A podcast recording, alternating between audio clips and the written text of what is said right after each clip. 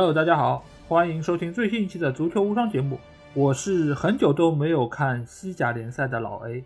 我是法王迪丽热巴。好，首先还是欢迎大家能够订阅足球无双官方微信公众号，在公号里面，大家不但可以听到我们每一期的音频节目推送，还可以看到最独特的足球专栏文章。最重要的是，可以看到加入我们粉丝群的方式，只要在微信里面搜索“足球无双”就可以找到。期待你们的关注和加入。好，来到了我们新年的第二期节目，大家肯定非常想念我们的刻板印象系列啊。那这一期我们要聊一个什么联赛呢？啊，就像我刚才片头里面说到的，就是那个我已经很久都没有关注的西甲联赛。因为其实，在我们群里，好像看西甲的人数也远远要少于英超、德甲，哎，甚至于法甲，对吧？其实我们群里还有几个看法甲的朋友。我觉得也也小于意甲，其实哎好像五个联赛里面，西甲在群里算最少，也小于意甲。意甲其实也挺多的。嗯，对，对，这个其实我也觉得很奇怪啊，因为照理来说，像黄萨这两个宇宙级的球队，在过去的这么多年来都称霸世界足坛。我不知道这是不是一个个例啊？我不知道其他的足球群是不是也有同样的情况？但是至少在我们群里，好像看西甲的人确实很少，可能只有偶尔几个是可能是梅西的人迷。或者说之前好像还有其他队的人迷，对吧？就但是真正喜欢西甲球队的，或者说对于西甲球队如数家珍的球迷啊，真的还挺少见的。而且啊，我还发现一点，就是比如说我们有一些梅西人迷或者其他那人迷对的，而且有些我们的群友他们会挂一个皇马的对标。对。但是我发现皇马比赛时候他们是不看的，也就是说是这种是属于精神粉。就是在精神上还有一种寄托，但是真正这个皇马其实比赛踢的怎么样，其实也并不关心。也就是这种已经成了一种精神粉了，就是所谓的我以前说我以前就是意甲的精神粉，就其实已经不太看。但是但是但是啊，我这个说法而且已经被我们这个呃听友批评了。我今天也回应了这个听友，我现在又看意甲了。世界就是这么美妙，你看瞬息万变。我现在又看了啊，我们下次会说一下详细的东西。不过老 A，我想问啊。这个是不是由于这个年龄层次的问题？比如说我们群的年龄层次是不是导致了西甲球迷会比较少？是不是现在比如说零零后、一零后啊，一零后的还不太可能，呃，就是零零后好是看这个西甲会比较多。他们是二次元时代的人，是不是会喜欢西甲呢？还还和年龄其实没有关系。哎，我不清楚。但是其实你发现，就这个礼拜，其实，在群里有人问了一句，就是有没有十五岁以下的群友？哎，发现好像我们群里还真的有蛮多，就是十五岁、十四岁，甚至我们之前也知道，我们有一个小学生的一个粉丝，对吧？那其实他们好像粉的也主要是以英超球队为主，然后好像喜欢西甲球队的也并不是那么多。这个我我觉得有一些奇怪，因为照理来说，你如果是冠军粉的话，那应该是皇马三连冠，或者说之前宇宙队巴萨都应该是非常能够吸引球迷关注的。那我觉得可能只有一个原因啊，就是可能我们。之前聊西甲聊的太少了，所以使得大家好像可能关注西甲的粉丝没有关注到我们节目，这可能是个原因。那有可能。那我觉得我们在刻板印象的第三期，我们就把西甲提了出来。那我们就在这里来聊一聊对这些西甲的刻板印象。嗯，是的，是的。我们本来是这个刻板印象是按照我们球迷的人数的多少来聊，但是我们这次特意其实。呃，逆势而动，把西甲一下提到了啊第三期，所以就就是为了啊推广一下西甲。西甲这个联赛其实也不错嘛，啊，而且有非常多的刻板印象。呃，比如说西甲啊，总是有两个球队。等一下我们说一下，第一个刻板印象就是啊两家独大，对吗？这其实是呃比较不同的，对吗？因为很多联赛我们上期也说的啊，德甲有一个特色叫一家独大，但西甲我敢肯定，你就算能说英超都可以说是一家独大，曼联的冠军数是最多啊。这里利物浦粉丝，我说的是英超啊。不是英格兰顶级联赛，所以你可以啊不要激动，对吧？就我就算说英超也可以说一家独大，但是西甲肯定不能说一家独大，肯定是两家独大，对吧？这肯定的。所以说，我觉得西甲是个还是其实蛮有竞争力的。所以说呢，像这两家独大呢，啊，有点像什么？就有点像迪丽热巴和古力娜扎。对吧？所以说我今天也是代表迪丽热巴啊，来来 来讲一下西甲。当然，我们还要感谢我们节目最新的赞助商啊啊，风起霓裳这个啊电视剧节目组。虽然他是古力娜扎演的，但是我仍然叫迪丽热巴，就是体现了两家独大的竞争性啊。呃，其实我一开始在聊这个话题之前，我还挺紧张，因为我确实就像我节目刚开头说的，已经非常久没有看西甲联赛了。那我到底怎么来聊这个刻板印象？我突然就。灵机一动啊，因为我们说的是刻板印象嘛，所以我可能就能够代表刻板印象本版，对吧？就像球王本球一样，我就刻板印象本版，所以我就作为这个刻板印象的提出人，我来这边来提出我对于西甲的这些刻板印象。小吉当然可以提出他自己的观点，然后也希望。就是听了我们节目的听众，听到我这些刻板印象，如果不同意我的说法，也可以在我们评论区里面留下你的意见，然后跟我们来讨论，甚至可以来加群，跟我们来聊一聊现在的西甲到底是不是如我所说的这个形象啊？那我们现在就来到了联赛层面的第一个话题啊，就是刚才小吉有说到的，就是是不是现在的西甲还是两家独大，黄萨轮流坐庄这么一个情况？小吉，你先来谈谈，你觉得是不是呢？我觉得百分之一百是啊，呃，当然，呃，西甲粉丝或者会说马竞或者塞维利亚在挑战，可是这个挑战其实非常微弱的。塞维利亚首先更别说了，它本身就不能保证它是前四的位置。塞维利亚除了在欧联杯里面能够其实保证它的位置以外，其他任何的竞赛里面它都不能。那么马竞呢？马竞就是他的确是在间隙中夺过一些冠军，可是要整体挑战黄萨的地位，无论从经营程度、球队表现。各个程度来说，马竞都不足以挑战黄萨。那如果我说西甲不是两家独大，而是三家独大，就是把马竞包括进来的话，那么其他有很多联赛，我甚至可以说德甲都不是一家独大。因为马竞对黄萨挑战，其实和多特对拜仁挑战差不多，就是零星的胜利，但是不能取得系统性的胜利啊。所以我觉得西甲这个刻板印象仍然是存在的，就是它仍然是一个两家独大的联赛。啊，对，因为我想要就论证一下到底是不是黄萨轮流坐庄这个情况，我就看了一下最近二十年的西甲联赛的冠军，我看到一共有四个球队拿过西甲的冠军，除了刚才提到的马竞之外，其实还有一个球队他拿过西甲，那就是巴伦西亚。但是巴伦西亚他的冠军其实是在二十一世纪初的那几年中间拿的，而且他拿的次数还比马竞更多，所以你要说马竞现在是有实力跟黄萨来抗衡的话，那。这么相比，可能之前的巴伦西亚可能更接近这样的一个地位。毕竟现在马竞也只拿过一次的联赛冠军，尽管这个赛季有可能啊马竞会拿到他们就是二十一世纪以来的第二个联赛冠军，但是这个毕竟还没有发生，所以我们不能把这个冠军算到他们头上。所以纵观这么多年，包括甚至于是啊上个世纪的那些，那更加也是皇马和巴萨的天下。所以这个刻板印象，我觉得不管是从呃球迷的印象，还是从数据上。还有就是历史的这个战绩上，我觉得都是站得住脚的，而且在未来相当长的一段时间里面，黄萨还是会是西甲的顶流。而且尽管他们这个赛季都遇到了这样或者那样的问题，或者说刚刚呃巴萨就在欧冠赛场上被姆巴佩一个人就 就给做掉了，呃，但是我们还是觉得他们作为豪门的底蕴还是在的，而且在以后的很长一段时间，他们仍然会是。呃，不管是西班牙还是整个欧洲，甚至于世界足坛最好的球队。那我们既然说到了黄萨这两个球队，那我们就来再看一下第二个刻板印象，就是西甲联赛是欧战的霸主，世界第一联赛。这个这个说法，我们在英超那一期节目其实也有说到，就是所谓的世界第一联赛之争啊。这个你觉得？尽管我们当时对于英格兰的第一联赛，我们也做出了自己的看法，但是这个话题放到西甲身上，小迪，你觉得这个？有没有道理？或者说，它相比于英超的第一联赛，哪一个更有说服力一点？呃，首先这样看啊，作为一个非英超、非西甲球迷，我觉得我的观点在这里还是呃，应该是满足了大部分球迷所追求那种客观啊。嗯。呃，从我的角度来看，其实世界第一联赛这个皇冠啊，呃，真的是被争夺已久。我其实总结起来，世界第一联赛这个皇冠其实落在了四个联赛头上。我首先说一下。第一个就是我们之前已经说过，落在了英超头上。英超呃，球迷和大部分球迷其实一直说英超是世界第一联赛，对吧？对。第二个皇冠其实曾经落在意甲头上，因为当时都说九十年代啊，意甲小世界杯啊是世界第一联赛，当时七姐妹对吗？嗯。然后第三个皇冠就是落在了西甲联赛当中，我们等下要慢慢说。第四个皇冠就是只有我颁给了法甲是世界第一联赛，当然我我根本无所谓别人是不是认为，但我至少这么认为。好，那么好，我们说一下西甲这个皇冠，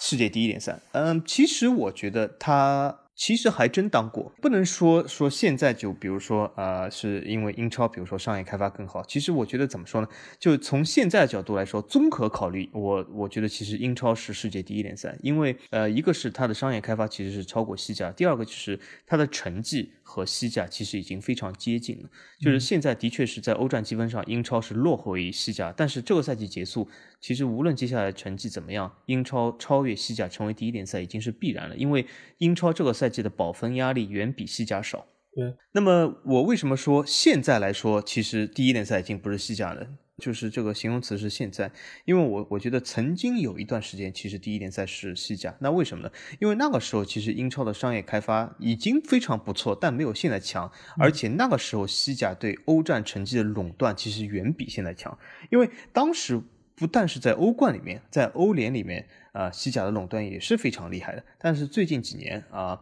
其实西甲，尤其在欧冠中的垄断已经在减少。那么皇皇马的三连冠以后，其实他对欧冠的这个征服力来说，其实已经在减少。那么所以也是导致这个赛季结束，就算是一支西甲球队夺冠啊，这个欧足联这个欧战积分第一的宝座，其实西甲也会交出来。很遗憾是这样。所以我觉得这个刻板印象应该说是到此为止了，就是寿终正寝了。随着这个欧战积分也让出了第一把的交椅，那么我觉得。今年这个赛季其实还是有历史里程碑意义的，就是西甲正正式式的、全面性的把世界第一联赛其实交给了英超。对，就是英超球迷在那边说了这么多年的世界第一联赛，在这个赛季终于有机会，就是名副其实的这么一个称号，他们可以有底气的说出这句话：英超是世界第一联赛。因为我们上次在聊到世界第一联赛的时候，其实也说到了这个观点，就是一个就是欧战积分。欧战积分在过去很长一段时间，西甲的表现确实非常的好。而且你说一个联赛是不是世界第一联赛？首先你不能说是这一年的表现，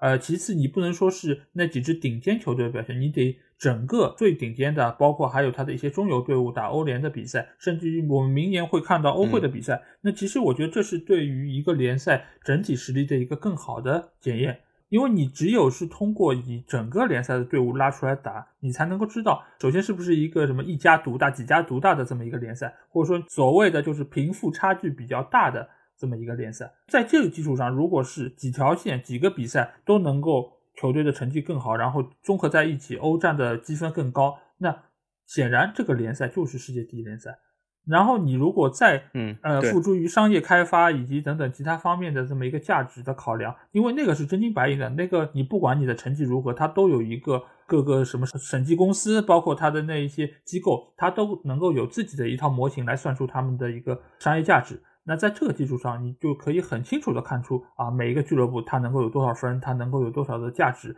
那这个来说都是非常非常有竞争力的，就是能够一眼就能看出来。所以，不管是基于哪一个方面，现在来说，西甲都是在走一个下坡路。在过去几年，它能够有皇马的三连冠，以及塞维利亚统治呃欧联杯的这么一个情况，呃，那个时候它确实也证明了西甲它是整个欧洲或者说是世界足坛最好的联赛。但是时间是会过去的，而且每一个球队或者说每一个联赛，它都不可能是永远处在高位，大家也都是在一个不断的起起伏伏之中。现在可能英超是情况比较好，商业开发也好，然后成绩也在一个向上的势头，各个队伍的表现都非常的给力。但是再过几年，一旦遇到新老交替，或者说中间会有一些断层，那我相信其他的联赛也会有非常好的一个发挥。刚才说到有四个联赛都被冠以世界第一联赛，但是恰恰是对吧？拜仁所在的德甲 都没有被在我们这里拿到这个名头。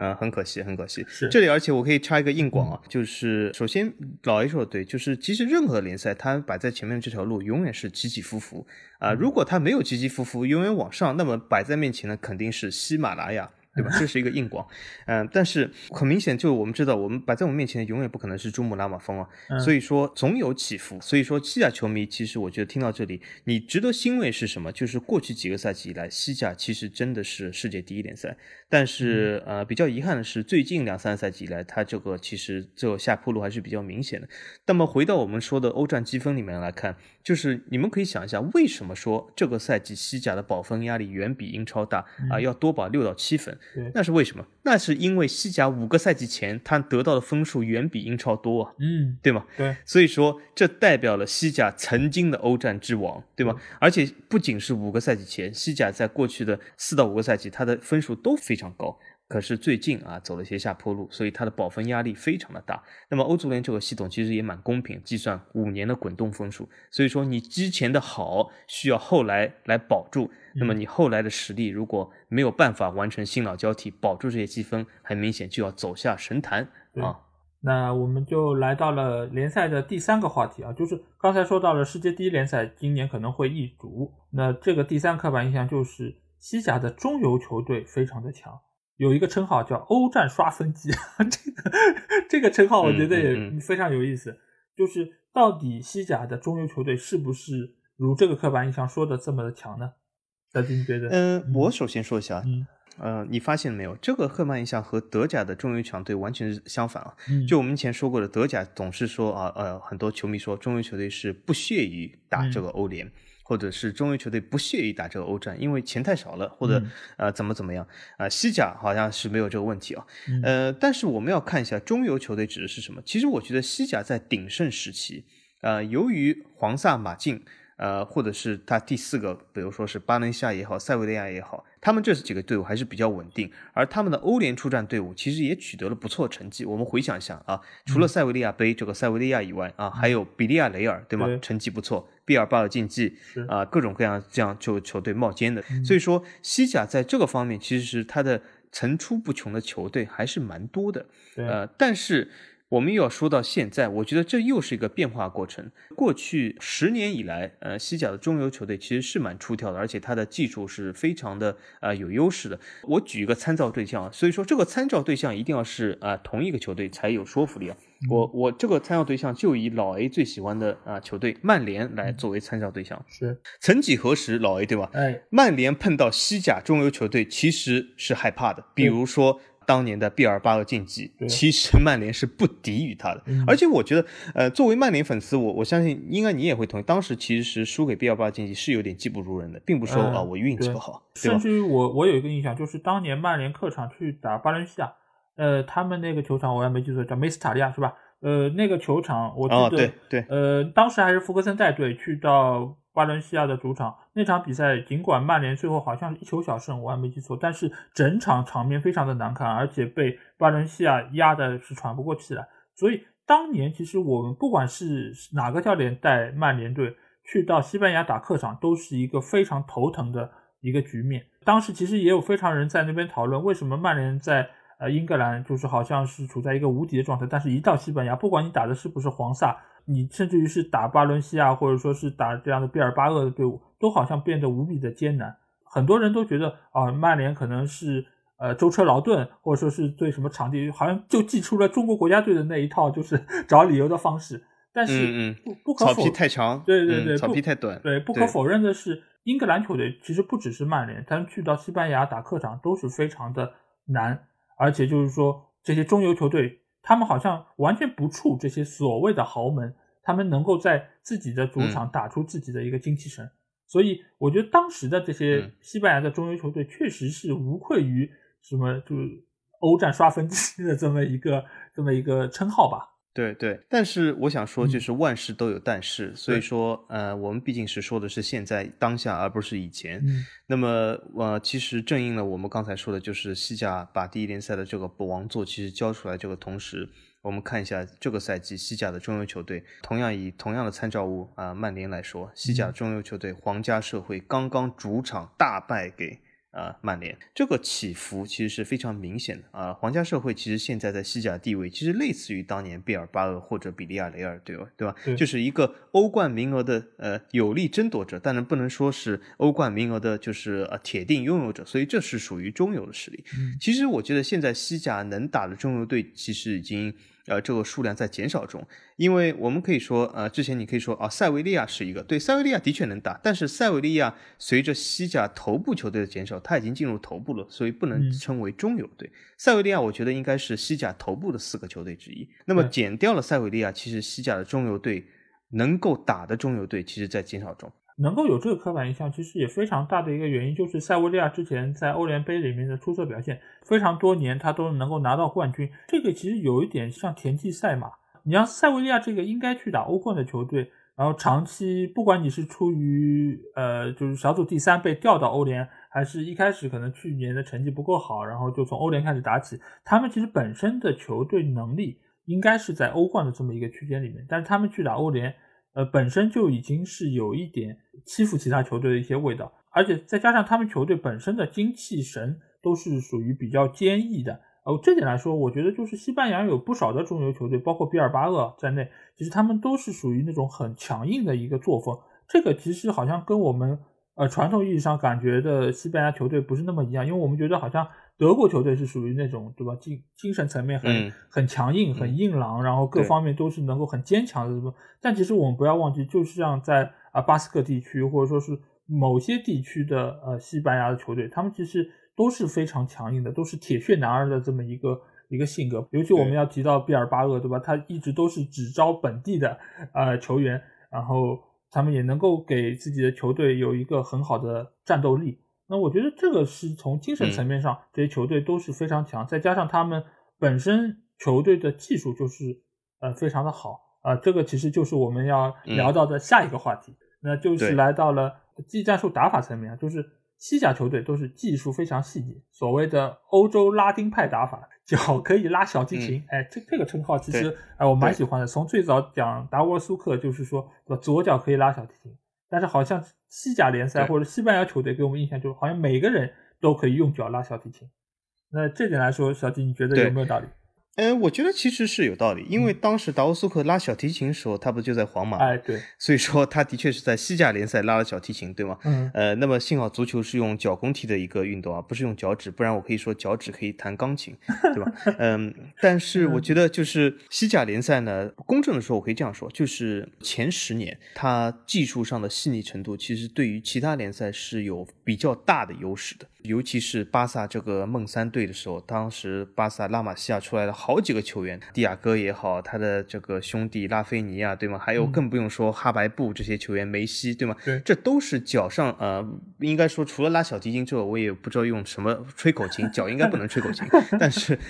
是总总之就是他细腻到极致，对吗？而且就是被球迷所津津乐道，而且当时其实你老爷你发现吗？哎。所谓的欧洲拉丁派，其实欧洲拉丁这个国家有有，其实算有三个国家，一个是西班牙、意大利，还有葡萄牙。那么意大利我们暂且不说，因为它一直以来不是以这种脚法细腻为著称。那我们就说葡萄牙，其实我们看啊，现在有葡萄牙不少球员，他的技术挺细腻的。比如说老 A 觉得这个脚上可以拉小提琴，不知道能不能拉的这个鼻肺，对吗？非常细腻。但他至少可以罚点球的时候跳起来，对吧？所以说说明脚法肯定不错啊啊！比如说啊，还有鼻息，还有各种各样葡萄牙球员。但是你发现吗？好像前十年十几年，葡萄牙的拔尖球员应该是少于西班牙。你如果说我们说技术特别强，比如说我们哈白布时代，对吧？所以那个时候其实西班牙是非常有优势的。但是我们要把目光拉近到现在。呃，我可以说，在巴萨的梦三以后，大家有没有发现一点？近两到三年里面，西班牙拔尖的。新的年轻球员的数量正在急剧减少。我们以前曾几何时啊，就是西班牙三连冠，就是大赛三连冠的时候，就是世界杯、欧洲杯两次欧洲杯三连冠的时候，当时我们有一个什么印象？就是西班牙这个中场球员，因为最展现脚法中场球员，对吗？他总是说，呃，好像是世界强手，比如说大卫席尔瓦都不一定能够入选，或者都要做替补。对，当时就是中场这个优势，中国中场人才实在是井喷状态。比如说卡索拉，对吧？这些球员其实脚法都非常好，但是有可能连国。国家队都进不去。这个时候的西班牙和现在的西班牙中场相比啊，现在我觉得人才还是比较凋零的啊。当然有一个这个法蒂或者是一些佩德里这样的年轻球员，但是已经比当初要减少很多了，甚至导致了连狼队的那个肌肉棒子。都可以进入西班牙国家队，对吧？所以说，这真的是一个人才凋零的一个状况啊，真的是这样。但是呢，说句实话，我觉得西班牙在技术的细腻上仍然是有优势，但是这个优势正在减少中啊，这是我觉得对这条刻板印象的看法。对，因为我们之前在谈欧国联的时候，我们其实在群里有聊到过，就是现在的西班牙国家队那个名单拉出来一看，好像就没有什么我们熟悉的或者说很大牌的球员在其中啊。呃，除了你刚才说到那个叫特拉奥雷，对吧？就是狼队的那个肌肉很很发达的这么一个，其实看上去完全不像西班牙球员的这么一个啊球员存在。呃，其实我们能够叫得上名字的，他大概是只有什么呃费兰托雷斯，对吧？就是刚刚去曼城的那个球员，他现在几乎好像成了西班牙的一个进球的利器啊！我不知道什么时候就是呃，他这样的一个，我不说实力怎么样，但最起码他的名头，或者说他并不是在呃西班牙国内的豪门俱乐部效力的，因为我就像你刚才说到，曾几何时他的中场线，尤其是他的中场线，这个球员，你想，就是小法回到巴萨都是没有主力位置的。然后大卫席尔瓦来到西班牙国家队，可能要打替补的，包括还有马塔这几个球员，其实在各个球队当时都是属于状态最好的，都是绝对主力的位置。但是到了西班牙国家队，大家还要论资排辈，然后还要看谁状态好不好，或者说如果先发球员有人受伤，那他们可能能上去踢一会儿，甚至于就是当个十几分钟替补。他们觉得就算没白来，没白去国家队，否则的话你有可能到那儿集训了几个礼拜，然后一分钟也没踢就回去了。因为实在是人才过剩，嗯，而且各个拿出来都是你放到哪一个球队都是绝对主力位置。但是再看一下我们现在的西班牙的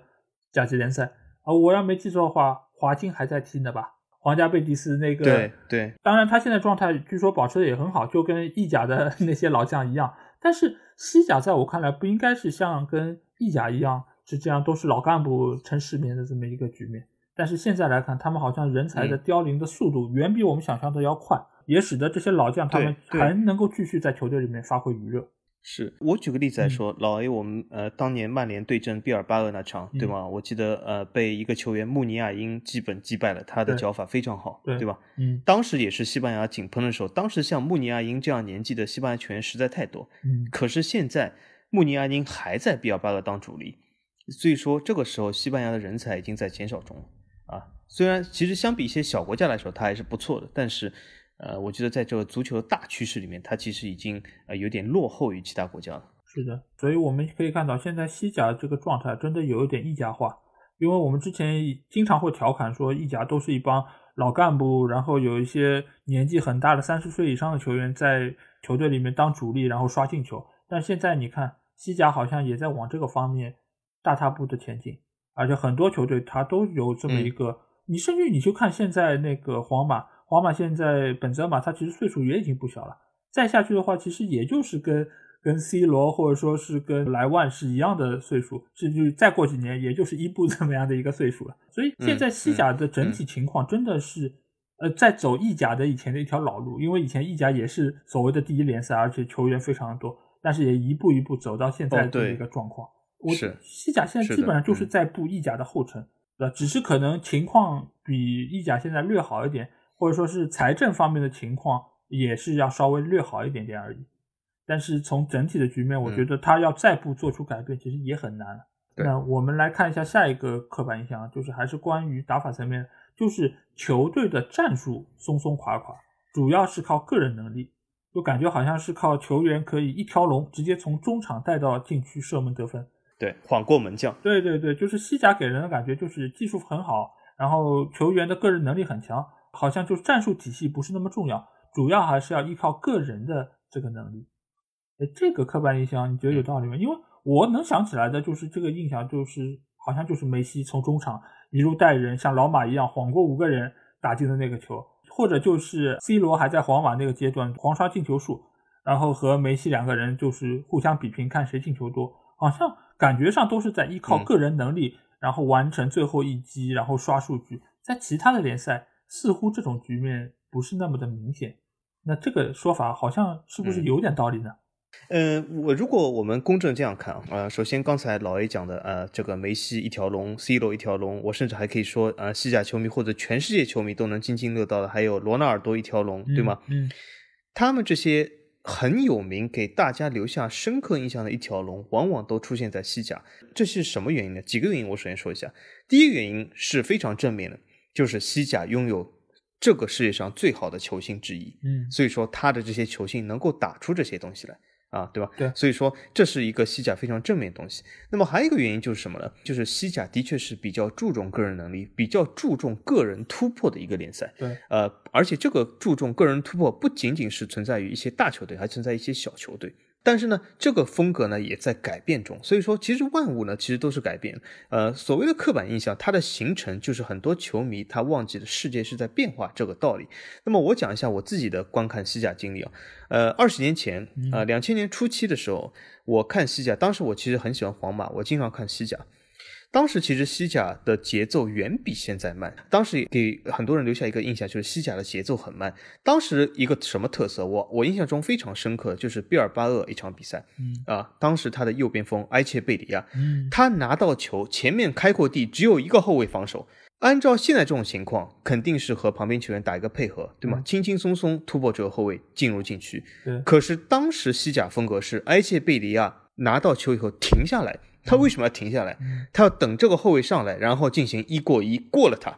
然后慢悠悠的杀进禁区，进行一个传中，而且是地面传中啊，这种地滚球不是这种高球啊，不然因为他没有这个高中锋嘛，对吧？对，啊，所以说这是一个西甲典型的风格。我们可以说那个时候他的战术是比较松垮，或者说节奏是比较慢。但是呢，这个东西其实随着现在现代足球的变化，它也在变化中。西甲现在节奏其实也在加快中。呃，因为他也发现，就是一个是他球员本身的能力的突出性已经在减少中。比如说，现在再有一个球员，他会是没有呃一个非常自信能能够突破这个后卫，或者是对方的协防已经非常厉害了。所以这个时候，其实西甲也在改变中，这是一个正面的改变。所以我觉得西甲的战术正在朝越来越快速节奏和严谨性发展啊，这我看法。嗯，对，因为如果一个球队你有一个世界巨星或者脚法特别好，比如说内马尔这样的。那我当然能突，我就嗯展现个人能力。但是如果你的球队里面并没有这么一个鹤立鸡群的一个球员在，那你只能依靠战术体系，让每个人都在这个体系里面发挥作用。呃，这个一来是可以使得你的体能能够得到更好的一个提升，然后另外一方面也能够使得你的球队的战斗力能够效率更高。那在这个层面上，你以前能够有当时的梅西，然后有当时 C 罗，甚至于在早年的罗纳尔多等等等等，包括在之前有罗马里奥等等这些球员，那是因为他们的个人能力都是冠绝全场的，他能够有这个能力，所以教练才会用这样的战术打法来让他们发挥，给他们可能更大的一个。呃，施展的空间，或者他们有绝对的开火权，给他们球权。对对，那你如果说你球队不具备，就像现在的这些队伍来说，因为真正的绝对巨星，你如果不是给皇马、巴萨，那可能就像大卫·席尔瓦这样，他就可能转会到了英超或者其他的联赛去展现他的能力。所以越来到后面，西甲的这些球员，他的那个成色或者球星的成色都在不断下降，那使得每个球队他都只能依靠战术体系，让这个球队能够有更好的进攻效率。尽管现在来说速度要比以前更快，然后攻防的转换也要比以前更好，但是呃，西甲相对于其他的那些以进攻速度见长的联赛来说，我觉得还是相对来说是更慢的。因为我记得就是我还在看西甲的那几年，因为西甲的比赛大家也知道，都是大多数都是在后半夜。本身时间就已经很不好，再加上他们的进攻的速度又很慢，相对来说战术比较松垮，所以很容易打瞌睡。对，是的，就 就就让我感觉到，就是好像在看当年范加尔带曼联的那个时候，就是每一场比赛都让我感觉好像看了二十分钟、三十分钟，我就觉得啊，我熬不下去了，我真的可能就关电视睡觉去了。这个对于现在的西甲来说，它肯定是要比当年的呃进攻转换速度要更快，但是目前来说。他的球星的流失也是非常严重，而且黄萨这几年的那个财政也并不是那么好，我觉得有可能会遇到更多的这样的局面。然后我们来到了下一个刻板印象，就是西甲球员是非常注重地面进攻，他们是希望过掉每一个人，然后不喜欢用长传的这种方式。这个的，嗯，其实跟我们之前的聊的那。些刻板印象好像是有一些联系啊，因为其实他们主要还是说到的就是，呃，球员的技术比较好，他们脚下活比较的犀利，而且特别喜欢过人。这个来说，其实也是属于西甲的一个特点，而且确实也比较少看到西甲球队用长传这一招。那这个刻有印象，嗯，小金你觉得对不对呢？嗯，我觉得从呃，这关键就是从对比上来看，就是因为没有事情是绝对的。如果从对比上来看，我觉得五大联赛里面，应该说西甲在长传，特别是起高球上面，还是相对来说较少的。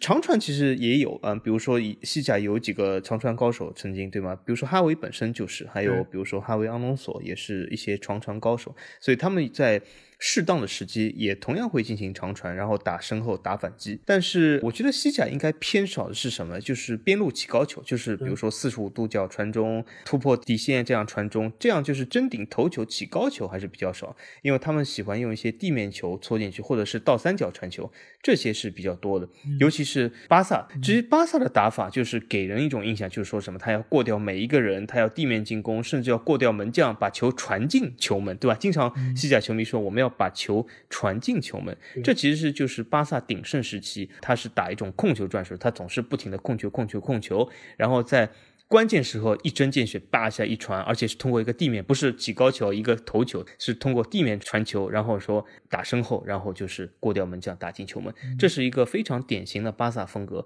呃，皇马反而到这这样的球是相对来说少一点，因为皇马中间有一个头球利器啊，C 罗。嗯。呃，所以说从头球角度来说，皇马在西甲中还是比较多。但是如果相比欧陆其他联赛球队来说，还是少一点。所以我觉得这个刻板印象呢是有它的一定的道理啊，而且是西甲曾经历史上有一些比较好的过人球员。但是呢，放到现在来说呢，其实就像老 A 说的，由于一些呃球队的转型，球员的啊，比如说新老交替。啊，其实这个特色正在慢慢也是在和西甲整体的这个联赛来说，是在慢慢的减少，慢慢的减低。比如说，呃，其实本赛季来说，五大联赛的过人王里面啊，其中有三个来自于一个联赛，是你们最喜欢的法甲啊，并不是来自于西甲，还有一个来自于英超。嗯，啊，所以说，呃，西甲在过人方面其实是在减少中，至少是因为他说是成功过人的次数，所以说或者是成功的可能性或者百分比上也是在减少中。对长传这个事情，其实就跟我们当时说到，呃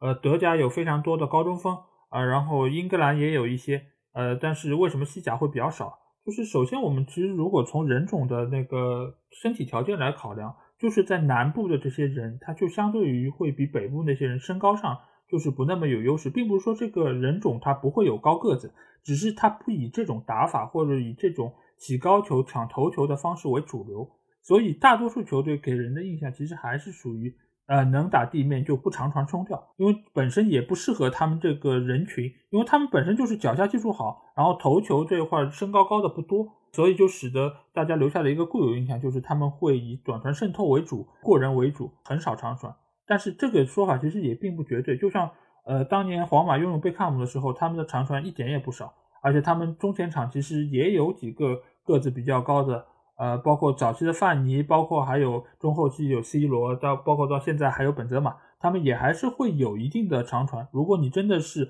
啊有这个战术需要，或者在打反击的时候，这个其实还是非常好的一个做法。因为现在大家的那个打法会越来越快，他需要把球快速推进到对方的一个阵地，那他其实长传是一个非常好的一个做法。那另外一方面来说，我们可以提到就是，呃，西班牙并不是没有出过高中锋。他在早年的时候，我觉得拉科鲁尼亚他其实是有一个前锋叫特里斯坦，尽管他的身高我记得好像也不是太高，对，但他其实是以抢头球著称的。还有就是毕尔巴鄂好像也有过不止一个这种高中锋的打法，对，比如说绿伦特，对对对对西班牙的选手，呃，还有英超的索尔达多，对吗？这些球员其实都是一种中锋打法，嗯，对。只是说他可能在西班牙足坛，这并不是一个主流的一个打法。但是有些球队，他其实还是会走一些差异化的一个发展，用用这些高中锋。因为普遍来说，如果球员的身高都不高，然后你有拥有一个高中锋去抢头球，那优势就会很明显。因为中前场的球员身高不高，那意味着你的中后场后卫的身高平均水平也是相对比较矮的。那这个时候，你如果能够有一个很高的球员在那边，那他还是能够抢到头球。但是呢，西班牙联赛还有一个特点，就是你不是只要投球好就可以，否则的话，他们完全就可以把杨科勒引进进来，对吧？两米零二，你往那一站，哪个后卫抢得过他？但是他还是希望呃球员是以脚下为主，所以你可以看到，不管是略伦特还是特里斯坦等等这些球员，他其实脚下都还是有相当好的出球能力，还有他们有很好的背身能力。嗯，是小提琴不能拉。但是大大提琴可以搞一搞，对，所以我觉得这个也是整个西甲他们对于整个球队战术的一个综合考量下来的一个结果。那来到了我们打法的最后一个刻板印象，就是呃，西班牙的球队都是打法很开放，不屑于防守。哎，这个其实跟我们刚才一开始说到，就是好像进球的球员数据很好，对吧？就是好像动不动就能够四五十个球。呃 C 罗、梅西啊，包括还有很多其他呃优秀的那些进攻球员。那是不是因为西甲的防守非常的开放，就像我们上次说到德甲一样，就是好像他们并不是太注重于防守？你觉得这个有道理吗？这一条刻板印象是我其实之前所有的刻板印象一直到现在最最不同意的一条。嗯，大家记得前面几条刻板印象我都说啊，以前是，现在有点改变。这一条其实我是完全反对的。那为什么呢？其实西甲的打法并不算很开放，而且他们其实防守还是不错的，其实还是注重防守的。那为什么呢？呃，我说几个，就是说，首先来讲。西甲并不是平均进球最多的联赛，很明显，对吗？呃，德甲的进球其实是超过西甲，意甲进球其实都超过西甲。他并不说是不注重于防守。那么我为什么说呢？就是它的开放程度呢，其实也远比德甲要小。就德甲是一个非常开放的联赛，所以是。双方都可以刷到很高的进球数，那么西甲其实是啊防守还是比较严谨的，应该说就相对程度来说。但为什么会有的时候，比如说演梅西啊、C 罗，或者会有一些高的进球数呢？这主要是因为西甲它拥有一些世界超一流的球星，他们其实在任何的联赛都可以刷到这样进球数。C 罗在去西甲之前，在英超也是射手王，我相信梅西去了意甲。肯定也是射手王，所以说这是非常呃正常的东西，呃，但并不能说明就是西甲的防守是拉垮的。那么我说就是说西甲的防守它为什么有的时候又会形成一些进球？除了它有一些呃超级大的球星以外呢，还有一个就是西甲它往往的打法就有点和呃巴萨这种打法一样，就是它的后防线压的比较靠上。啊，就像巴萨为什么每次输球都会形成惨案？大家有没有想过，对吧？巴萨好像经常 在大家印象中经常会有惨案，对吧？那是因为他的后防线压了比较靠上。所以说西甲很多球队他一输，有可能就要输大比分，因为比如说刚刚输给曼联的黄社，嗯。他的因为后防线压的比较靠上，容易被打身后，但这是他的一种风格，呃，不能说这是一种防守不严谨的体现。那我还有以后要讲意甲的时候，我要打破一个刻板印象，就是意甲其实和西甲是正好相反，给人的印象是防守严谨，其实并不是。但这个我们卖个关子，以后再说啊。所以说这条我是完全反对的。西甲的防守其实是还算不错的，对，它是属于以技术流见长的，所以在这个层面上，它还是会以进攻作为它的第一要务。但是本身来说，它并不像德甲那么的开放，或者说是呃大家拉出来对攻的这么一个状态，它还是以持球推进来作为它的主要方式，而不是以防守反击作为它的呃一个主要的一个进攻手段。所以西甲球队他的防守应该说不算是特别的好，但是他也不至于像拉垮的这么一个状态。所以我觉得大家对于他不去防守这个。印象我觉得是比较片面的，而且与其说是西甲不屑于防守，好像德甲是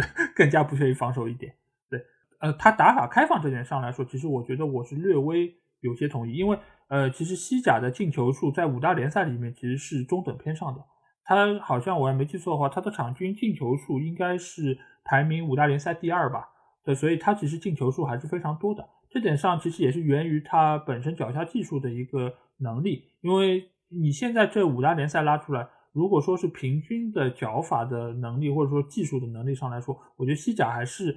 排在一个非常高的一个位置，所以也使得他的进球或者说是他的数据相对看上去会非常的亮眼。这也是为什么梅西和 C 罗在很长的一段时间里面能够有这么多的进球数，一个是源于他们本身的终结进攻的能力会很强，另外一方面也是给他们传球的这些人，他们的技术能力非常的好。你可以看到，当年就是有人说 C 罗为什么进球那么多，有一个很刻板印象的说法就是，你看他有很多球，除了点球之外啊，就是他进球最多的方式就是人家向底传中，他打个空门，直接就算一个进球了。这个其实也是呃 C 罗的一个刻板印象，但是某种程度上来说，C 罗确实是有不少这样的进球，那也只能说明啊，皇马的其他的球员给他输送炮弹给的非常舒服，也使得。呃，大家可以看到，就是好像 C 罗出现在了最该出现的位置，然后轻轻一碰，就老奶奶也能把球撞进去的那种进球。只能说是这个联赛他的球员的实力和能力都是非常的好，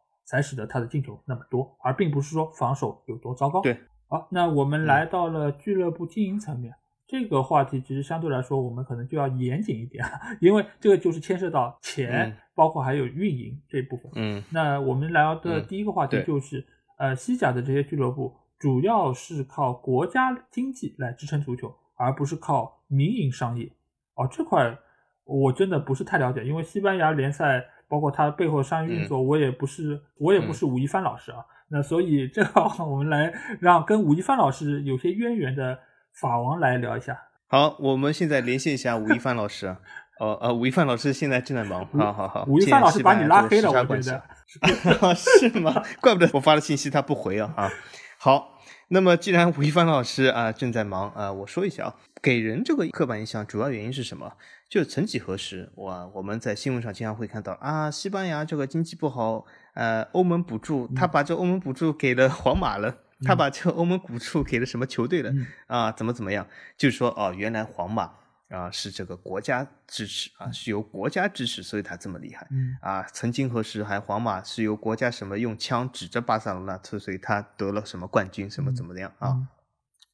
其实这些东西呢，呃，它有一些出处，比如说曾经弗朗哥时代或者怎么样，那个时候呢，其实西班牙的这个政府是对所谓的皇马或者一些某些俱乐部啊，有一些或多或少的支持，但这种支持呢，其实也不是系统性。当时就是也曾经发生过，比如说皇马主席去找弗朗哥，想商量些什么什么样的事啊？这其实从侧面来看也是不是系统性，因为如果是国家公开的支持，呃，何必要商量？你就有一个专门的部门或者成立一个叫足球部，我就专门来支持他，对。所以说也是不是，仍然是就是间歇性的和不是系统性的。那么从现在角度来看呢，西班牙作为一个其实还是一个欧洲比较大的国家，它有它的。呃，经济发展要素啊，它有它的这个东西，它并不是说我用国家机器来支持某些俱乐部。那么从另外程度来讲呢，它的确也支持了国家某些俱乐部。那为什么呢？是因为足球在西班牙的经济活动中是一个非常重要的项目。政府支持它，并不是说因为我政府我喜欢皇马或者我喜欢巴萨我去支持他，而是因为皇马、巴萨或者这样的大俱乐部在西班牙的经济活动中已经取到了一个非常重要的地位。所以说，政府在某些程度上的支持经济的行为，被球迷误认为这是一种支持皇马、巴萨行为。是这样的啊，那这其实是从一种第三方的角度来看。那么从经济角度来说呢，皇马、巴萨呢，他们的商业开发是非常的好的。从某种程度来说呢，其实皇萨两家它之所以能够屹立不倒，其实我觉得更多的倒不是国家的支持，而是西班牙足球文化或者说西班牙语啊这个广泛的传播下，而且黄萨是非常好的利用了这些。而取得了非常大的商业成就。就比如说，我举个非常简单的例子来说，呃，美国啊，大家都说是一个足球荒漠。但是你们大家知不知道，就是美国啊，看足球的人群大部分是西班牙语的人群啊，就是来自于南美的移民或者是中美的、中北美的移民，墨西哥也好，南美洲也好，他们是在美国的消费能力是超过了一些世界其他的地方。所以说，他们对足球的消费其实还是非常重要。那么在这个人群里面，黄萨又是最主流、最主流俱乐部，因为他们有这个西班牙语的天然的属性，而且美国的很多足球比赛，它只有西班牙语的转播，是在西班牙语的电视台里放，主要是给这些移民看。所以说，黄萨在这些地方是有一个非常得天独厚的优势。那更别说西班牙语的老巢中美洲或者南美洲了。黄萨这个传播途径下还是非常多的。所以说，黄萨的成功其实国家。的经济支持是一部分，但是更多的是他自己的商业开发，是所以这是更重要的。这倒不是说球迷说的啊，西班牙政府支持，这没有这样的事啊。对，其实也可以跟我们下面的一个刻板印象联系起来，就是说西甲联赛的商业发展比较缓慢，黄萨拿走了大部分收入。那这条刻板印象其实结合刚才小吉的说法，就是黄萨它本身也是在商业开发上面就是优势非常明显，而且它也是做的非常的出色，也使得。呃，你如果拿出报表来看的话，黄萨确实它的收入就是占到了西甲联赛的更多的一个份额，相比于其他所谓一家独大的那些联赛来说，那其实并不是说明它呃就是西甲的商业开发或者说它的发展比较缓慢。呃，黄萨就是吸走了其他那些球队的血，而是黄萨他本身在这方面做的就非常出色。如果他在做的不好，那对于整个西甲的一个收入来说，其实都是一个致命的打击。他也使得整个联赛的一个发展也会非常的不利。这其实也就是跟呃拜仁买了多特的球员，而就是说你是觉得是吸了多特的血，但其实如果他不不买多特的，他去到了其他的那些优秀球队，其实对于整个联赛发展其实是更加不利的。所以这点上来说，黄萨在过去这么多年来，它都是作为了整个西甲联赛的标杆而存在，也使得西甲能够在过去的很长一段时间里面成为呃世界最好的联赛之一啊。那我觉得黄萨在这方面啊，不是说他做的不够好，或者说他是做了一些负面的一些作用，而反倒是说明他们在这几年能够有这么成功的啊商业开发，也使得他能够带动整个西甲联赛的一个发展。嗯，而且其实西甲联赛也在学英超，有一点就是。呃，以前是黄萨是单独谈转播合同的，所以说他们会拿一个比较大的大头。那么剩余球队是剩余的，所以他们拿的钱会比较少，这的确是个事实。对，呃，但是刚才吴一帆老师也是这个告诉我，就是现在就是西甲是和英超一样，是一整个联赛一一个包一起去谈转播合同啊，对吗？所以共进退。从这个角度来说，西甲也在学习英超，所以说还是就是在商业开发上还是在往前走的，还是就是靠自自己为主的。是的，这边还有一个刻板印象，这个刻板印象其实是我从很多曼联的，就是微博的评论下面发现的。因为当年就是皇马非常钟情于曼联的一些球星啊，包括最早买 C 罗，以及后面是一直说要买德赫亚。就是很多曼联球迷都是在下面发泄自己的不满，然后说啊，为什么黄萨能够花这么多钱买人，然后给这么多高工资，他这些钱是哪里来的？然后下面有一个人给了一个回答，就是说，因为他们是会员制俱乐部，然后他们的那些球迷每个人给一块钱就有好几千万，他们就是用的这些钱 买了这些世界级球员，然后他们在那边哄抬物价等等等等，所以他们就觉得黄萨能够大肆买人给高工资。主要是因为他们是会员制俱乐部，嗯，而我们这些就是说曼联也好或其他的英格兰球队没有这么多钱买人，主要是因为我们不是会员制。哎，这个说法你觉不觉得就是好像还挺耳熟的？就是好像感觉说是因为我们是有老板，我们不是会员制，好像我们就是能够大肆买人。一会儿又说好像会员制才能够大肆买人，到底是什么样的制度能使得俱乐部有更多的钱买人？就我也有点被被搞混了。是是，所以我觉得在这个答案揭晓之前啊，我可以说让这个德甲五十加一的反对者和他们来一个大辩论啊，对吗？呃，好像之前就说这个因为德甲啊，因为是受制于会员制五十加一，所以不能买人啊。这里又说因为皇马是因为会员制，所以可以买人，所以这里面已经是自相矛盾了。对，这里面其实主要原因是什么呢？是。球迷啊，球迷这个群体很有意思啊，就是他们输了场上，但是不能输场下，就是球迷的嘴是永远赢不了的。对啊，这是这其实是一个关键，就是球迷他怎么都能说出一些呃安慰自己的理由啊，其实是非常简单，就是说黄萨他为什么能开高工资？两个原因，第一原因他的确收入是最高的，我们从德勤的啊每年对俱乐部的审计上就可以看到，他们的呃收入其实已经连续很多年排名第一、第二了。啊，这非常正常，所以他们一他们是钱最多，二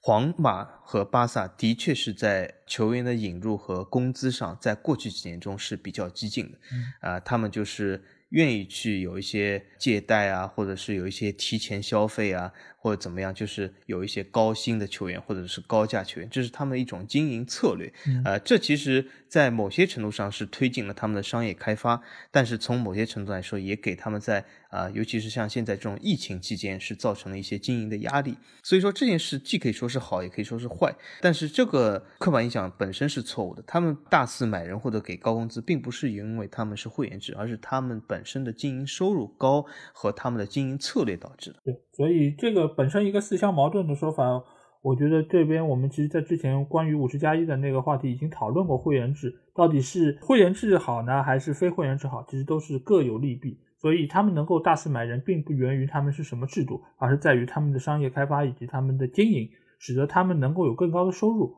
呃，当然这个来说的话，你如果说是要让皇马这样的一个银河战舰开起来，那你势必会在金钱方面一定是要有大投入。然后在这个层面上，你才能够有一个大收益啊！所以在过去这么多年，皇马能够获得三连冠，其实也是跟他们能够大肆买人，或者说他们的一个支出是分不开的。但是现在来说，他们其实也是在为当年的这么一种激进的一个状态在买单。所以我们也要看一下他们在未来的这一个阶段，他们可能还需要卖出更多的人，才可以继续。如果他们还想买姆巴佩的话，或者说买其他的一些所谓的年轻的大牌球员。呃，他们跟维持跟前几年的一样的状态，那么他们必须要在现有的基础上，要先卖掉非常多的人。我觉得经过了这一次的疫情啊，就是这些大牌俱乐部其实也要掂量一下他们这种做法，因为他们以前是觉得整个经济状态都非常的好，他们能够以这样的一个形式，那我今天投了这么多，明年就能够收回来，那他们觉得这个也没有什么太大问题，但是他们也没有把疫情这样一个不可抗力的因素在自己的一个考量范围之内。所以经过了这一招之后，我相信在接下去的很长一段时间，这些俱乐部都会掂量一下，到底该怎么样支配现有的这部分资金，是不是还能够今天用明年的钱来买球员？我觉得这个都是给大家一个很好提醒。是的。好，那我们接下去就是来到了球员和教练层面啊。呃，因为西甲俱乐部，我们刚才也说到，就是这些球员的技术都非常的好，比赛速度节奏很慢，然后球员比较粘球，他们不愿意就是说第一时间出球。那这一点的话，其实我感觉我们好像刚才也已经或多或少聊到这一点。那这个时候，我其实想到了另外一个话题啊，就其实没有在我们提纲上面体现出来，其实就是说到了呃西班牙球员的青训。因为之前的很长一段时间，西甲或者说是西班牙国家队，他们能够这么成功，其实有一个非常大的因素，就是他们的青训做得很好。拉玛西亚，包括皇马，其实也有非常好的呃一些青年球员，包括卡西，包括劳尔，他们其实都是从呃俱乐部的一个青年队直接都提拔上来。像卡西这种都是十六岁就已经能够打正式比赛，这个其实放到其他的联赛其实是呃也有，但是好像并没有像西班牙出了这么多优秀的球员。然后补充到了这些豪门俱乐部里面，所以我其实这边就想来聊一聊，就是呃，西班牙球队或者俱乐部他们对于青训的这一块，他们是不是做得很好？因为之前很长一段时间，皇马和巴萨他们都有非常多自己 DNA 的这些球员冒尖，包括梅西其实也是很年轻就在巴萨踢球，所以大家都会觉得西班牙的青年队或者说他们青训体系是非常完备的。那这块来说，呃，小金你觉得是是不是这么一个道理？或者说，他们是不是处在一个就是冠绝欧洲的这么一个状态？嗯，我觉得是这样的，就是这个心态其实在发生变化中。如果是五年前出来的青年球员，其实他在十年前就已经是在青训系统中成长了。所以说，如果说是十年前的话，西班牙的青训系统的确是非常不错。因为我们在过去的五六年前或者过去的七八年前，的确是看到西甲球员的一种井喷，甚至我们会发现一种什么现象，就是皇马、巴萨，甚至马竞，甚至巴伦西亚。塞维利亚有好多十几岁非常厉害的球员，对啊，当时比如说塞维利亚很年轻球员，很呃很年轻的时候就去了曼城，纳瓦斯对吧？赫苏斯纳瓦斯这样的球员，或者是华金对吗？呃，以前这样的球员，呃，或者是巴伦西亚的呃维森特，对这样的球员非常多，甚至不用说皇马、巴萨的那么多十几岁的球员井喷状态。但是这个心态在造成一种变化中，就是由于过去几年啊，西班牙在这些球队在商业上的成功，在欧战上的成功，造成了他们其实也产生了一些急功近利想法，就是引入的外援或者是引入的成名球星越来越多。当时我们就是有一个非常耳熟能详是，就是巴萨的拉玛西亚有多久没有出过一些好球员了？嗯，而巴萨又买了多少接近三十岁的球员？嗯啊。比如说当时的格里兹曼啊，这些球员，对吗？他就是说，现在好像是从一些表象上来看，因为深层次我们不在这个青训系统中，我们看不见啊，这个可以由武一帆老师来告诉我们。但是从表象来上看。西班牙其实在走向一种急功近利，嗯，他是越来越对青年球员失去了耐心，或者是对青训这个东西失去耐心，有点像，就像刚才老一说的，我觉得西甲有一种意甲化倾向，就最终他会买更老的球员来解决一些短时间的困难，这个耐心正在丧失中。我希望西班牙球队其实是能够扭转这个东西。我其实觉得，如果说到青训啊，这个其实可能不只是西甲一家的问题。因为其实我们也可以看到，就是包括英格兰也好，或者其他的一些联赛，他们其实也拥有同样的这些变化。就是在最早的时候，呃，每个球队它的那个青年球员的来源，主要是来源于他们所在城市的附近啊，有一些可能相对来说比较出挑的年轻人被他们选中，然后纳入到自己的一个青训体系。呃，再到往后，就是开始扩大自己的范围，或者说是放到整个国家。对吧？就比如说像呃最早的时候，那哈里凯恩他其实是可能是要去到阿森纳的，然后后来他去到热刺，包括还有曼联其实是签了非常多的一些其他城市的一些优秀的球员，包括像吉格斯。其实你想，吉格斯他其实是个威尔士的嘛，呃，当时也是福格森其实是花了很大的一个精力去签了很多有潜质的年轻球员，所以才有了九二班的这批球员的一个诞生。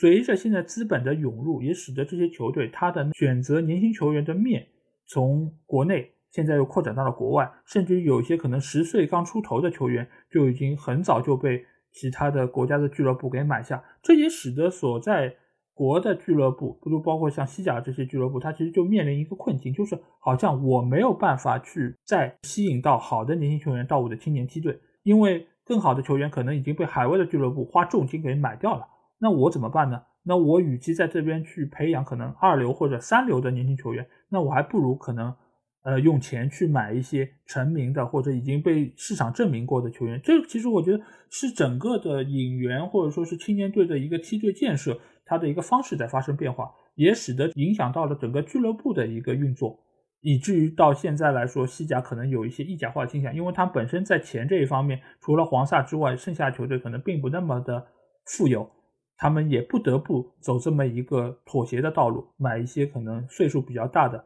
但是比较好用的一些中老年球员。对，典型例子就是呃，这次曼联对手对吗？皇家社会他搞来的大卫席尔瓦，对吗？所以就是一个典型例子，他是一个成名老将，但是已经岁数非常大了啊。好，那我们来到了这次的最后一个刻板印象，这个跟我们中国有些关系，就是我们的五球王。因为五球王我们也知道，就是在西班牙人队其实已经效力非常多年，最早在。西甲联赛现在在西乙联赛打拼，因为他最早到西甲的时候，大家都说啊，放眼五大联赛，好像五球王最适合的就是西班牙联赛，对吧？不管是西甲现在还是西乙，觉得他因为本身身体也不是太强壮，所以可能他能够适应。就是西甲的这么一个战术体系，包括可能西甲的防守也不是太好，对吧？呃，不如意甲这么好，所以他可能可以在进球数据上有所发挥。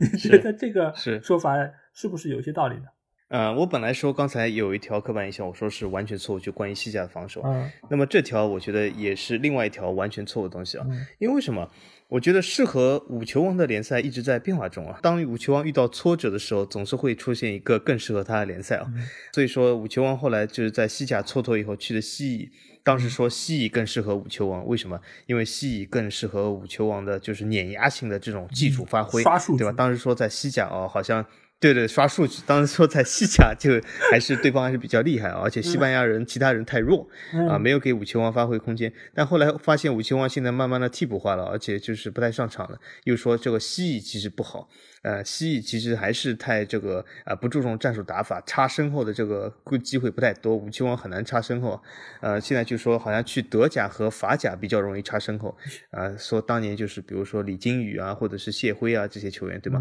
这个本身来说，我觉得嗯，五球王的境遇的确是有点走低的状态啊。所以他其实刚才那个刻板印象是完全错误的，就是西乙、西甲，其实怎么说呢？这些联赛只适合准备好球员，或者是这些联赛只适合。啊，希望在这些联赛站住脚的球员，五球王如果是这个心态，我觉得还是要调整好，就是这个还是要充分的面临竞争。呃，很多东西你往往不通过努力，你永远不知道适不适合自己。如果一直在这个技术上停滞不前的话，或者会发现这个世界上没有任何一个联赛是适合自己的。啊，所以我还是希望五球王自己啊，通过竞争啊，得到主力位置。如果他去法甲，我也非常欢迎。嗯，呃，但是我也不认为法甲会给他很多插身后的机会。因为法甲很多球队退防还是非常厚的，嗯，所以说呢，所以说我说我是希望五球王啊，能够在新的一年里面牛年里面啊，能够找到适合自己的联赛，通过努力啊，如果他去法甲的话，我觉得也可以为法甲带来一波呃所谓的白嫖党流量，也不错啊，来自东方的神秘流量啊。那我说的不客气一点，就是呃，你觉得煤球王啊，另外一个球王煤球王，你觉得他适合什么联赛？我觉得煤球王适合所有联赛。呃，你说罗球王，罗总裁适合什么联赛？他适合所有联赛。你水平到了，任何联赛你都适合。如果你水平没到，任何联赛都不适合。那你只能找到一个更符合你真实实力的一个联赛，可能会更好。如果你在西乙也打不出，或者说没有办法先发出场，就不要想什么德甲和法甲了，你想想德乙吧。毕竟当年谢辉去的也是亚琛嘛，也是德乙球队，是德乙，对对吧？然后李金羽记得我记得是好像是在法甲，对吧？当时，但是我其实觉得，如果呃五球王真的要去的话，可能也是法乙更适合一点，或者索性就是你甚至找一个荷兰荷兰联赛，因为毕竟你想，我们这么多的国脚，其实也是去过欧洲的，不管是顶级联赛还是二级联赛，其实也出去过不少人，有些可能成绩还不错。但是你如果说是要打到顶级联赛，你可以看到几乎是无一没有一个人的结果是特别的理想。啊，包括呃是。有那个看饮水机的戴帽子的张稀哲，对吧？还有就是包括卖车的，对对对，就是 卖车的，还有就是包括啊曼联的董方卓，其实他们到了顶级联赛，去到了不管是大的俱乐部还是中游俱乐部，他们的发挥都是非常的有问题，或者说他们可能本身在心态上面就没有做好准备。啊，其实包括五球王也是，我相信他其实也非常努力，而且中间他也得了疫情，但是呢，就是本身来说，我觉得呃他承受的压力也非常的大，而且到了国外之后，我觉得作为我们就是中国球员到那边生存也是非常不易，呃，能够就是说在比赛中还要面对就是语言不通等等各种各样的问题，呃，我我承认他确实在这方面是有很多的难处，但是这也并不是他比赛打不好的借口。就如果他真的没有办法再在西乙能够发挥出自己的真实水平的话，我觉得他还是早日回到我们祖国的怀抱。毕竟在这里，你不用担心会得到疫情，对吧？因为我们这边是全球最好的。是是，本期这里有个彩蛋啊，我可以送给大家呃，五球王的球迷啊。嗯。如果你觉得啊，五球王还是要在欧洲闯荡的，你真的要啊，法王迪丽热巴给你推荐一个什么地方，我还真的可以给你推荐。李金羽当时在南希队的这个，其实那个赛季是糟糕透顶啊，基本没有打出来。但是那时候南希是在法甲，现在南希在法乙，而且法乙有两支中资球队，一个正好就是南希，还有一个是欧塞尔。欧塞尔现在正好是冲击法甲有一点点可能，所以我觉得这五球王完全可以考虑加盟欧塞尔嘛，既可以为法乙刷一波流量，然后又是啊，终于拿到了一个。可以就球迷所谓的插身后的联赛，那多好，对吗？去法乙欧塞尔。好，那我们看看五球王能不能听到我们这期节目，然后听到小吉对他的一个中肯的建议。好，那我们在聊完了西甲的刻板印象之后，我们来到了观众留言环节啊。这个礼拜我其实觉得，在我列好这个提纲之后啊，我们群里好像有好几个话题都还蛮精彩的。但是我们这个礼拜先来聊一聊我们提纲上这两个话题啊。那小吉，你先要聊什么？呃，这个其实还是一个非常简单的话题，就是我们这个群里面经常会讨论啊，曼城非常厉害，为什么它厉害？它的一个根据是因为是曼城在比如说欧冠也好，英超也好，它的夺冠赔率排第一，嗯，啊，所以这就是一个厉害的根据。那我这里简单说一下，这其实并不是一个根据哦。那为什么呢？呃，具体的可以听一下我们讲这个体育博彩那一期，呃，那么我这里就是简单说一下，为什么不是一个根据呢？因为赔率的高低其实只看。对他下注的人多少，也就是曼城往往会在赔率上排第一。它的原因是什么？原因很简单，就是认为曼城能够夺冠的下注的人最多。而这个下注人不一定是球迷，有的人有可能是纯赌徒，或者是有些是球迷。但是至少从这些人眼中，他们认为曼城夺冠可能性最高。那么他们是不是代表一些专业的意见呢？啊，很明显不是。所以说，这个只是一个非常局限性的东西。所以。究竟曼城呃赔率最高和他最后的夺冠可能性其实是没有非常大的联系，或者没有没有必然联系，有一些呃比较微弱联系，但是。不必然的啊，所以这里我就辟谣一下，也可以就是给大家说一下为什么曼城赔率啊排第一，但他不是每次夺冠哦，他甚至或者是欧冠没有夺冠，他每一年欧冠都是排第一，他但是他没有夺冠，那主要原因就是下注他的人最多啊，仅此而已啊。对，我觉得就是说出这样观点的朋友，要么就是没有听我们博彩那期节目，就是对于赔率或者说对于他们背后的博彩公司他们是如何定出这个赔率。情况不是太了解。另外一方面，我觉得如果你真的是觉得曼城这个赛季欧冠有机会能够拿冠军，我觉得最好的一个做法还是拿出一些实实在在的数据。就比如说啊，这个赛季曼城的防守确实是比过去几个赛季做的都要好。那这个起码在这个层面上它是有一个提升。还有就是他现在可能呃场均进球或者说他的把握机会能力这些数据上的东西。尽管不是每一个球迷都会认同你的这个观点，但最起码这是一个实在的一个客观的数字的体现，这也总好过赔率这么一个可以不断变化，而且是按照每个人自己主观的一个印象来制定的一个数字要更有说服力一点。曼城，我个人的看法确实是比前两年更好了，但是是不是能够拿冠军这个事儿，其实谁也说不准，更不要说你赔率第一如何。用我另外一个很喜欢说玄学的这么一个林老师的话来说，大热必死啊，知道吧？排名第一的 赔率基本上要致敬林老师。对我们致敬林老师一次。好，那我这个礼拜要聊的一个话题，就是在我们群里有一个朋友说到，就是那天我记得，就他突然说了一句啊，就是说姆巴佩素质低下，对吧？问我们是不是认同这个观点。然后我当时其实还蛮懵逼的，我都不知道他。怎么会说出就是素质低下的问题？而后来了解了一下，好像说是在场上骂人，对吧？对，就是互骂。是的，骂人了，对，骂了阿尔巴。对对。但这个事情其实我们分两个方面来说啊，一个方面就是球员在场上骂人这个事情，其实也算是一个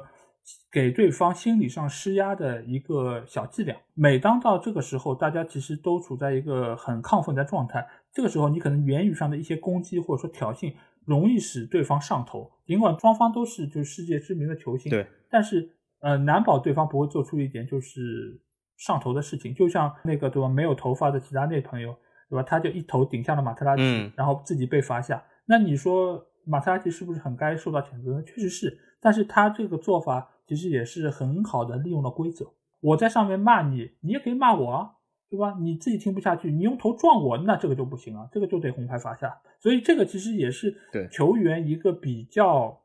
就是聪明或者说有脑子的一个做法，就是在场上骂人。那我可以骂你，你也可以骂我，所以也不存在什么素不素质低下，或者说这件事情来说，我觉得很难对于球员的素质有一个。太好的评判而另外一方面来说，其实群里也说到，就是这些球员，他们大多数在少年成名的时候，在教育层面，他们其实受到的教育是不够的，有很多人可能学历也是非常低的，所以球员大多数情况下，他的素质如果说是和教育挂钩的话，他确实是容易偏低，这个是没有办法。你并不是说我的所有球员都需要从大学毕业生里面，或者说本科毕业生里面去挑选，那往往这样的人可能他的球技又不那么好。那其实就来到了第三个话题，就是我们到底看球看的是个什么东西，对吧？如果你是要看球员踢球的，那你就好好看他们球技。至于他们素质低不低下，或者说场外有些什么花边绯闻或其他的一些内容，其实跟球迷来说，如果你只是 focus 在看球这件事情上，你其实我觉得是没有什么太大的关系。那如果你要去看一个人道德好不好，那可能我隔壁的阿姨还是三八红旗手呢，那我难道要去看他踢球吗？这我觉得。本身其实也是不成立的。至于他到底是不是一个品德高尚的人，或者说他在场外做了多少慈善的事情，或者还是他每天晚上夜夜笙歌，其实都跟我没有太大关系。因为我要看的就是他能够在场上展现出他最好的状态。但是如果他场外的这些事情影响到了他场内的表现，那我觉得我是要谴责的。但是这个其实跟他的道德或者说跟他的素质，我觉得是没有太大的关系的。嗯，对的。嗯，老 A 说的这个话题其实蛮有意思，我也就补充三点，因为老 A 说了三点，我也必须要有三点啊。呃，第一点就是我们刚才才讨论西甲很多年轻球员，他们十几岁去了皇马，去了呃什么塞维利亚、巴萨，但你有没有听说？他们几岁去的？十几岁，他们十几岁都已经去这些球队踢了职业球员，他们怎么有可能去接受教育呢？啊，所以说是这是不可能的。第二点就是说，从球迷的角度当中，其实球迷有的时候也是，呃，有的时候会比较片面，就是什么？他们认为，如果是本队的球员骂了别人，那那是代表什么？不是代表素质低，是代表他们有血性 啊，对吧？有血性，对吧？那如果是本队球员被被对方骂了，那就是对方球员素质低啊，对吧？这是这是一个球迷各家球迷的。普遍现象啊，不也并不特指某家球迷。那么第三点就是什么？也是简单一点，球员啊，之之前说的，他们既没受过教育，而且他们出生啊，有的时候是从贫民窟长大，因为他们踢的足球这样东西，或者是一些呃，特别是尤其一些南美球员。所以，我我说一个笼统一点的一个非常片面的一个数据给大家听。球员中百分之九十是素质极低的人，球员中百分之九点九是素质较低的人，剩下的百分之零点一不是素质高，是素质还一般的人，所以说 基本就没有素质高的啊，就这么简单啊，所以说素质低下，你这四个字可以送给其实百分之一百所有的球员，对，所以才会有利兹联的那个班福德会被称为什么学霸球员，就是像他这样能够学历很高的，甚至能够拿到硕士的球员，真是少之又少。所以才会被提出来，否则的话，每个球员如果都是素质很高，或者说是学历很高，那他为什么还会被单独挑出来呢？对吧？所以这个事情，我觉得本身对就 就是一个普遍现象，就大家还是就是聚焦在看球这件事情上比较的好。我觉得花边新闻就拿来乐一乐就就行了。啊，那我们在聊完了观众留言之后，我们来到这个礼拜的比赛预测啊。那既然我们这次说到的是西甲的刻板印象，那我们就特地挑了两场有西甲队伍的比赛来做预测。好吧对，是的，我发现老 A 还是看透了我。好，那我们来看一下，小吉这个礼拜要给我们预测是哪一场？呃，首先是老 A 看透我，所以说我选择马竞这一场欧冠，的确是因为马竞是个西甲球队啊。马竞这次主场对这个切尔西，嗯，我说一下，就是我之前预测的几场比赛，其实好像都错了，嗯，呃，但是听众朋友们，其实从阴谋论的角度来说，有可能是我故意说错，然后是因为我和某些博彩公司在背后有不可告人的秘密啊，很有可能对吧？我带了节奏，然后让你们都输了钱，所以我赚到了赞助啊，啊，或许真的是这样，谁知道呢？但是这一场比赛我这样看啊，所以信不信看你啊。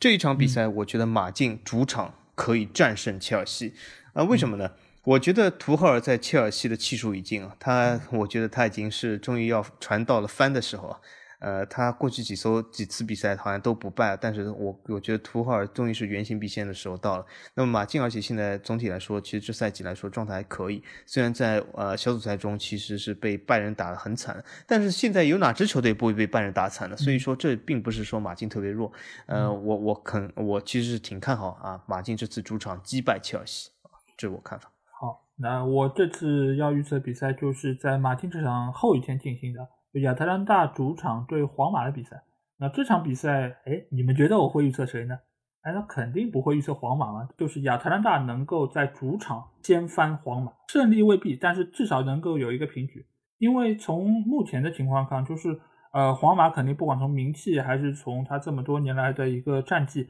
那肯定都是碾压真蓝黑啊。但是亚特兰大，我觉得这个赛季哦，就体现出一种什么，就是我越不被看好。我的战绩就越好，对吧？而且你说他们在东窗时候卖出了自己的当家的一个球星戈麦斯之后，好像现在嗯在意甲的表现真的是越来越好。但皇马尽管这一段时间好像也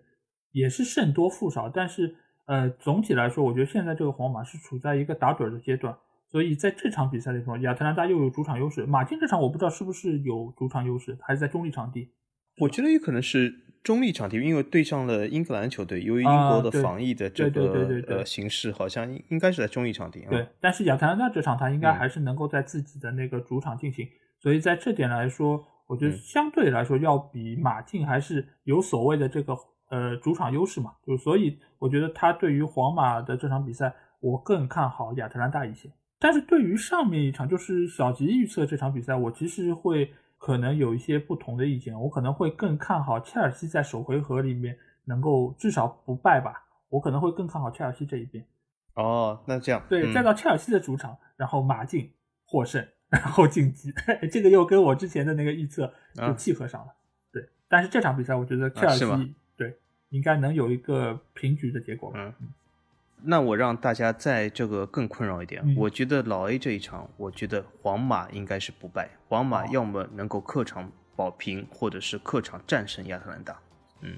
哎，那你看我们这种预测就很很保险，对吧？就是至少这两场比赛我们都有人能猜对。嗯，这是很多听友说这是我们的阴谋，嗯，这是就我们保持百分之一百胜率的阴谋。哎呦，我发现这个世界上怎么有这么多阴谋？的确，到处都是阴谋，我们真的很坏啊！对，你说到底是我们就是为了保证我们预测成功率的一个阴谋呢，还是我们分别找了不同的两家博彩公司，